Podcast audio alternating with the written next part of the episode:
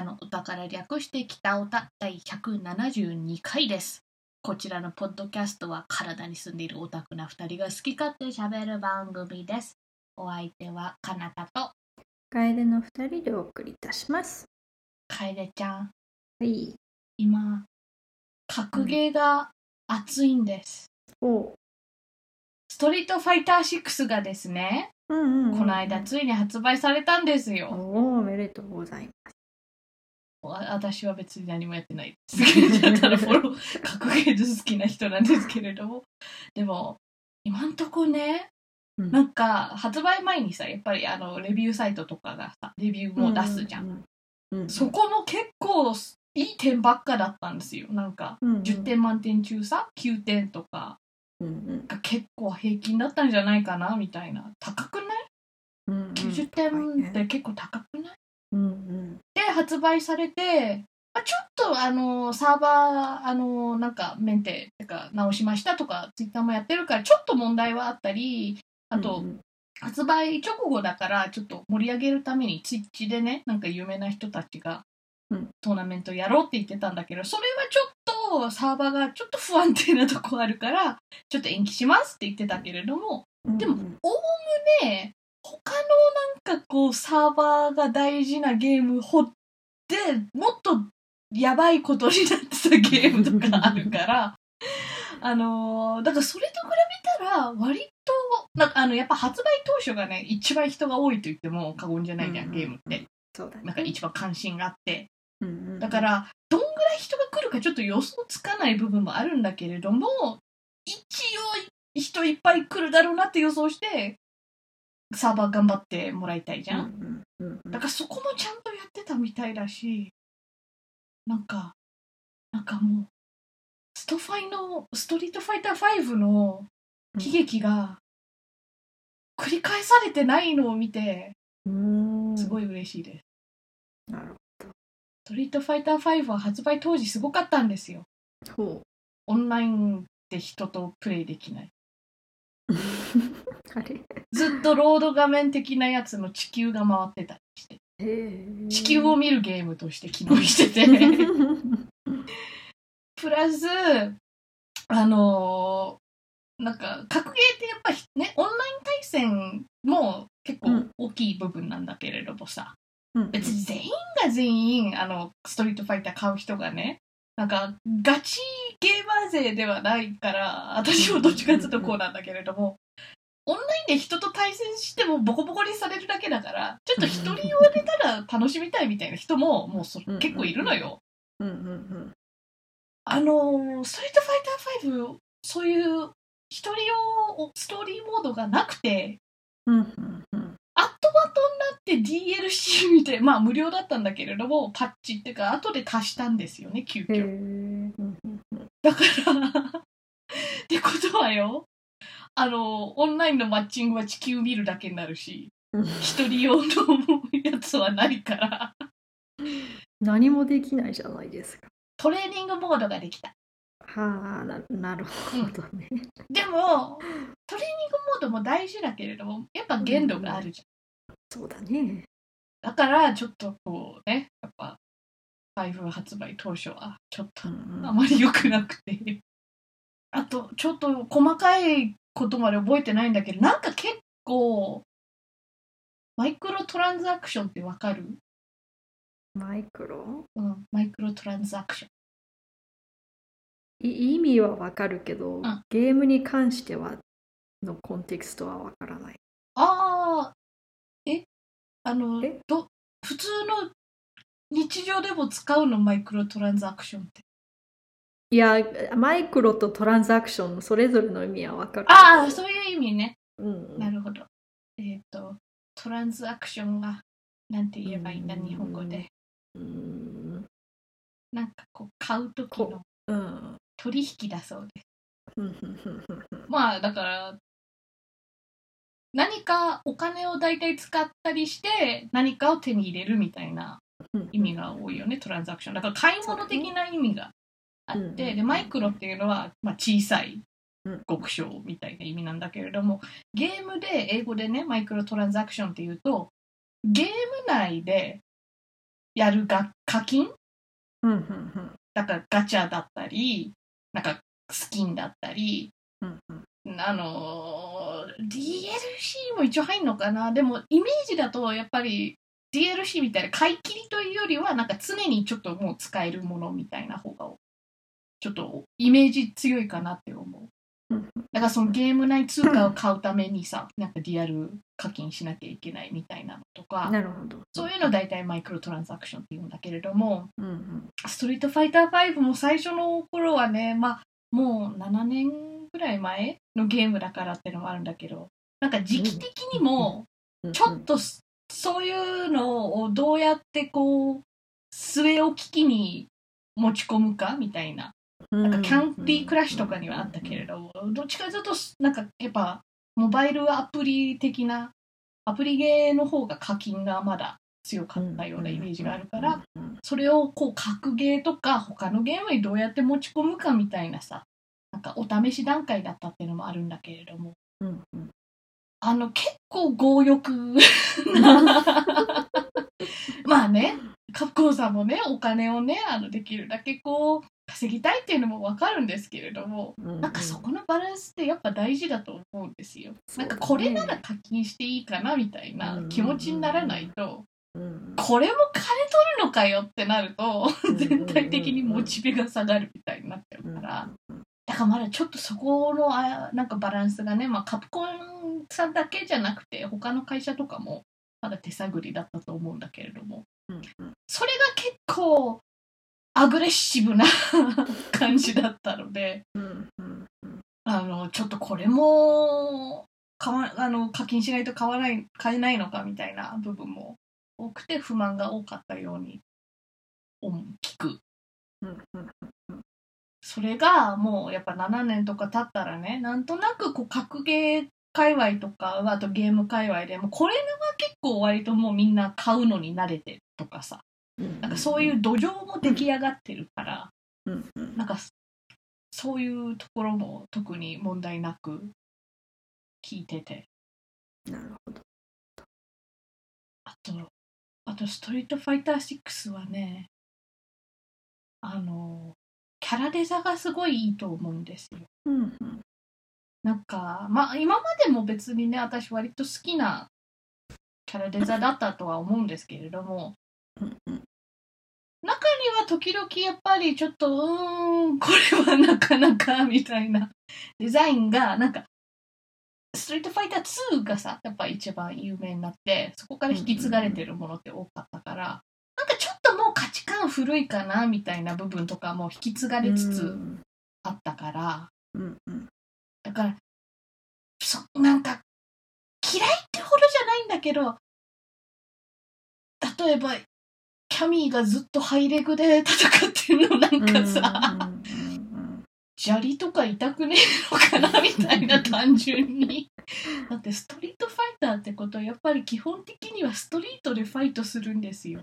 うんうんストリートでファイトするっていうやつなのにあんなハイレグでわざわざ来るっていうのはなかなかなかなか。うんなるほど？みたいなさ。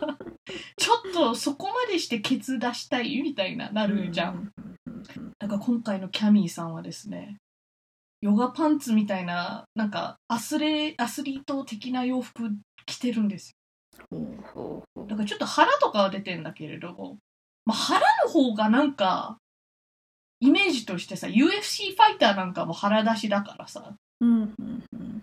あの太もも丸出しよりはなんか、もうちょっとストリートでファイトするのに適してんじゃねえかなって思って、ああ、なんか結構新しいデザインになったなって思って。うんうんうん。だけど、格ゲーだからね、なんかいろんなこうスキンとかも足せるってか、あの着せ替えもできるから、うんうんうんあの、クラシックコスチュームもあるんで。なるほだからそういう意味では、こう、私みたいに、うん、すごい太もも出てるな、みたいなのと、なんかそういう、クラシックのそういうハイレグの方が好きっていう人も、なんかやっぱ両方を、こう、満足させるんじゃないかなっていうのが偉いなって思って。でね、新キャラの中もね、なんかマリーザっていう女性なんだけれども、うん。すごい大きいキャラがいて、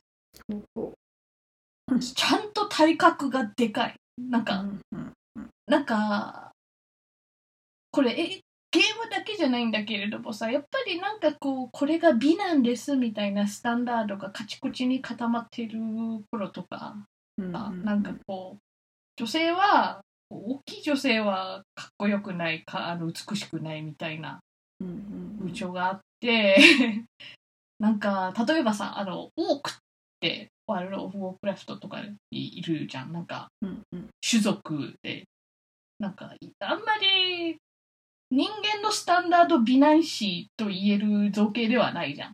うん。なんかちょっと、多分下顎出てて牙出てて、でもそういう種族なんですって作ってるのに、うん女性多くが出たら急にめっちゃ美人になったりするの。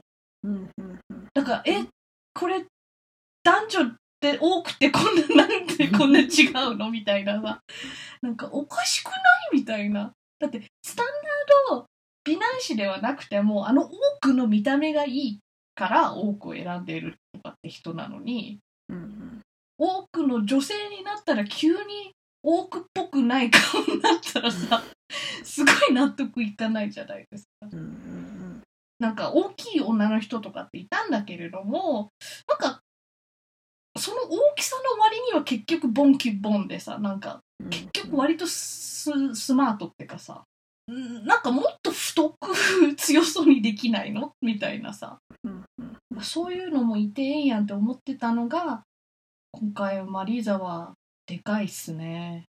うん強そうだけども、かっこいい。なんか、うん。なんかローマングラジエーターとか多分モチーフにしてるから髪型もか髪なんだけれどもちょっとそのヘルメットっぽい形とかにしてて。うんで衣装もちょっとそういうグラディエーターっぽいやつあるからなんかなんかちゃんとそのキャラのテーマとかに一貫しててで結局女性だからボンキボンじゃなきゃいけないみたいななんかそういうやつにとらわれてないってすごいいいキャラデザしてるなって思う。強いかっこいい女性にかっこいいっていう形容詞がこううんうんうん。ついても 違和感がない時代になってきてるんだろうね。そうだからそれが、うんあのー前からもねいろんな他のゲームでもなんかそういうのがキャラデザに反映されてきてたんだけれども、スト6にも結構その波が来てて。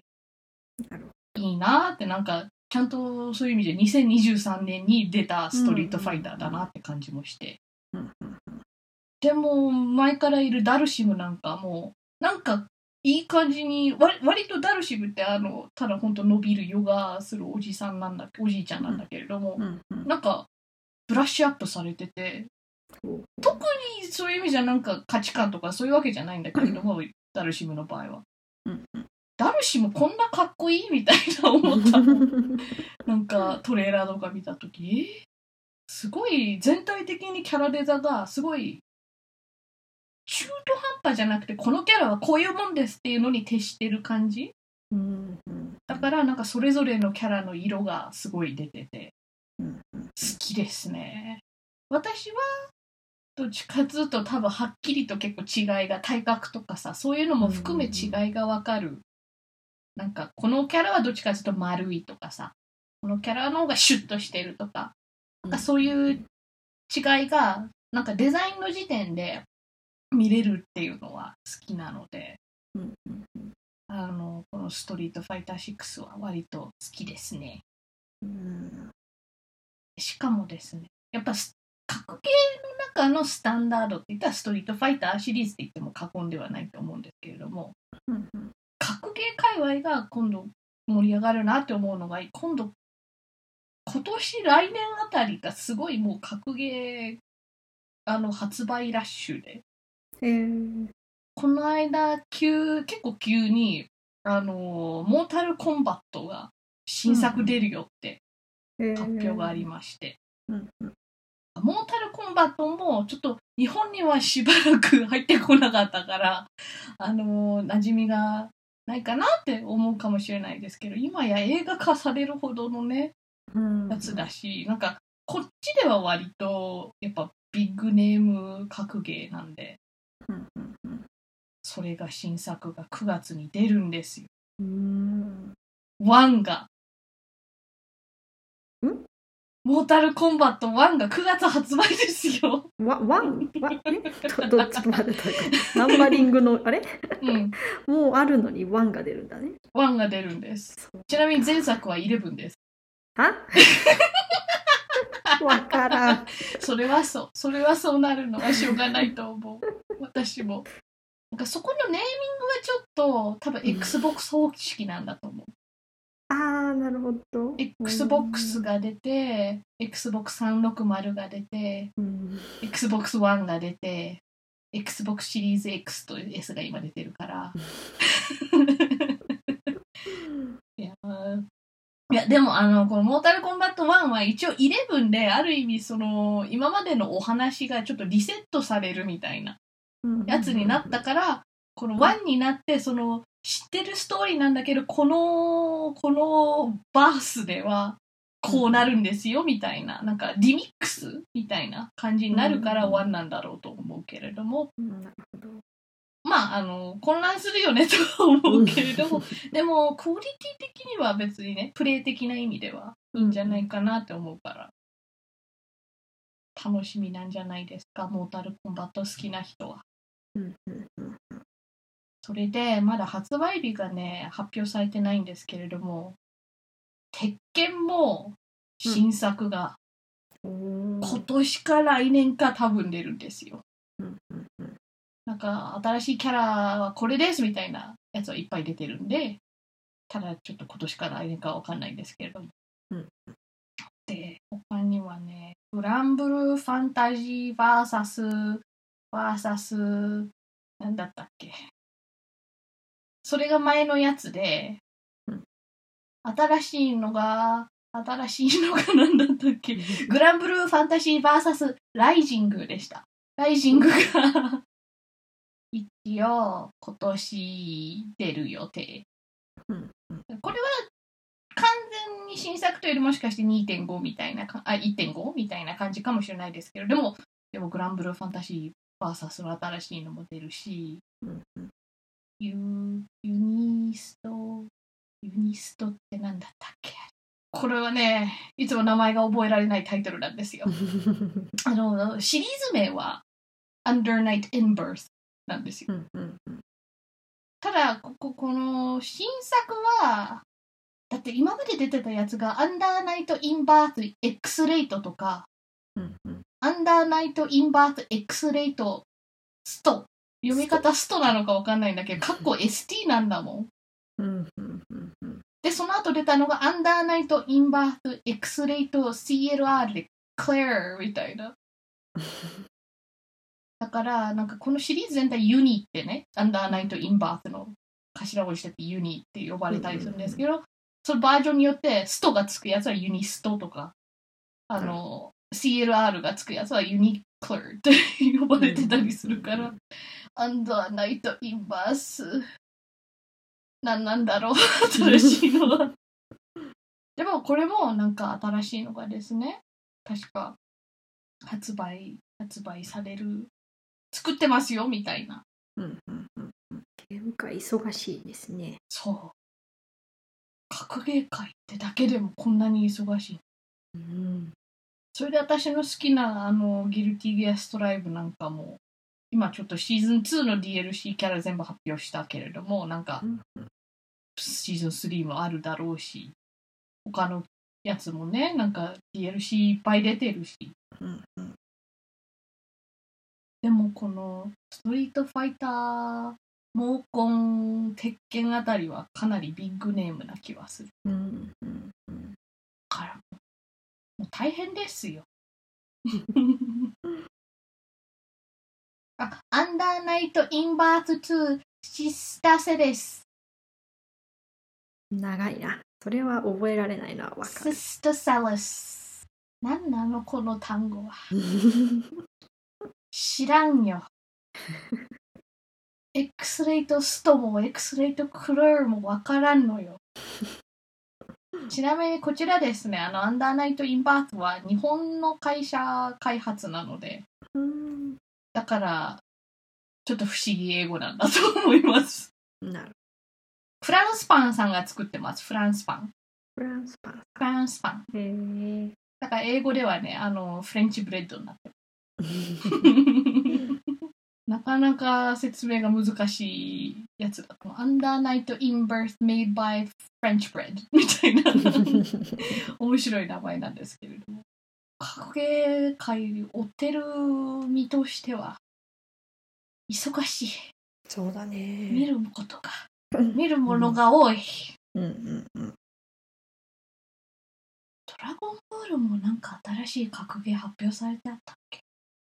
そんな気がした。ファイター Z がなんか一応終わったから。忙しい。うんはあ、なので、今、今6月じゃん？うん。だからもうね、8月の準備ですよ。そうかそうか。エヴォが今年もあるんですよ、皆さん。うんうんラスベガスのあのでかいやつですよ。うんうんうん。い行くわけ新しい。そうそうそううん新しいストリートファイター6がもうね、うんうんうん。あの発表されてるので、結構もう登録者数多かった気がする。うんうん。1000人超えんじゃないかな。ほ今年のメインゲームはですね、ストリートファイター6、えっ、と、KOF15、メルティブラッドタイプルミナ、ギルティギアストライブ、モータルコンバット11、あの、1はね、9月に出るから。う。うんで、ドラゴンボールファイターズ、鉄拳7っていうのが、まあ、ここら辺は全部はそのシリーズごとの一番新しいやつで、で、格ゲー、基本的に古いバージョンもね、全然サイドトーナメントとかではあるんだけれども、メインタイトルとして押されるのは基本的に一番新しいやつが多いんじゃないかなと思うんですけれども、あのー8ゲームが一応メインタイトルとして毎年選ばれるのよ。うんうん。で、その、どのタイトルがね、選ばれるのかみたいな配信を数ヶ月前にやったんだけれども、その最後の枠がですね、うん。あのー毎年ここの枠はなんかこう、ちょっと古いゲームとか、なんかコミュニティのプレイヤーはいっぱいいるんだけれども、なんか今までメインタイトルに選ばれてなかったとかさ、なんかそういうスポットライト当てる的なうん。意味合いの、なんかレトロ、レトロってほどでもないんだけど、ちょい古ゲーみたいな枠を設けたっぽくて、うんうん。ここに急にですね、アルティメット・マーベル VS カプコム3がね、発表されたんですよ。その時びっくりしたね。なんか、マブカプってね、訳されるんだけど、マーベル VS カプコムだから。マブカプ一番新しいの、インフィニットっていうのがああるんだけれども、うんうん。私の体感でも確かにすこのアルカプ3が結構人気度は高いとは思うからうんうん。だからこのこのアルカプ3はですね最初に出たの2011年ですね2011年に出たゲームが2023年のあのエボのメインタイトルとして選ばれたのはなんかこう、うん長年プレイしてきたファンはめっちゃ嬉しいんじゃないかなって思います。確かに。10年以上越しだもんね。そう。まあ、だからインフィニットはそう、2017年に出たんだけれど、なんかいまいちちょっと人気が出なかったイメージがありますね。うんうんうん。だからこそこのアルカプ3が出てきたんじゃないかなって。うんうんうん。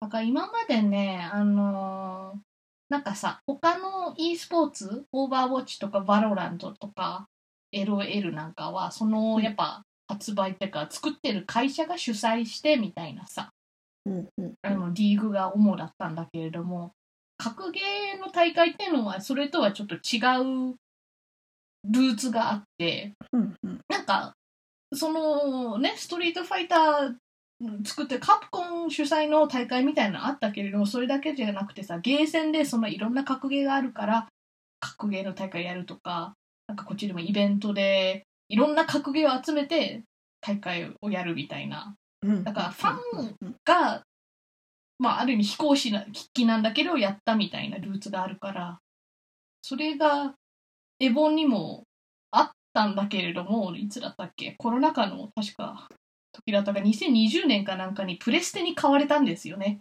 ほう。だからプレステはコンソールだからあのねど格ゲー作ってるわけじゃないけれどもやっぱプレステか XBOX かとかなんかそういう意味合いとかもあったりするじゃん。だからこうすごい企業企業をした企業が 急にエボかったからちょっと例えばモータルコンバットなんかは今わかんないけれど前はかなり XBOX でしか出してないようなゲームだったんだよね。だからたそういうのとかどうなんのかとかさなんかね。PC でしか出してない。要するにプレステでだ出てないゲームとかうんうん。もう今前まではさあの有志が予算集まってねただやるからうんいろんなのがごっちゃにで共存できてたのがプレステっていうものに変われてどう変わるのかなって思ったけれども今んとこ割と運営実際してる企画者みたいな人はうんなんか格ゲーに通じてる人へちゃんと雇ってるみたいだから今のところはあんま企業企業してないっていうかまあ企業だからバックアップされてるから箱とかねなんかそういうのはちゃんとしてるんだけれどもちゃんといろんなゲームフィーチャーとかしてる感は確かにあるからそこは良かったなと思う。うんうんうんうんなんか英語ではねこの格ゲー界隈を FGC って大体略しててうんうん。なんかファイティングゲームコミュニティなわけよ。なるほど。なんか割とそのコミュニティ部分大事にしてる界隈な気もするから、うんうん。なんかそういう、この、あ、結構ね、メインタイトルはあるんだけれども、あのー他のやつも全然サイドトーナメントいいですよとかうん。してるから、うんうんうん。そこは確かになんかなくなってほしくない部分かなとは思う。うん。だからその8個目のメインタイトルにその一応ファンフェイブリットっていうかなんかこうファン人気があるあるカップ3持ってきたのはなるほどなとは思った。うん。これからもねなんかその7個一番新しい現行タイトルプラスレトロ枠みたいなので何が発表されるのかなみたいな楽しみも増えたし。うん、8, 8月いつだっけ？今年のエロは。4月4月4日から6日はあのうちにいるんで。LINE ではあの返事しますけれどもちょっと遊べないかもしれません。了解です。えー、こんあち間違えた。えー、北オタはお便りを募集しています。ツイッターでハッシュタグ北オタでつぶやいてください。ではお相手は楓とかなたでした。それではまた次回。さようなら。うちね、ペットは今いないじゃん、うん、でもこの間ペット屋さんで、毛取りブラシ買ってきて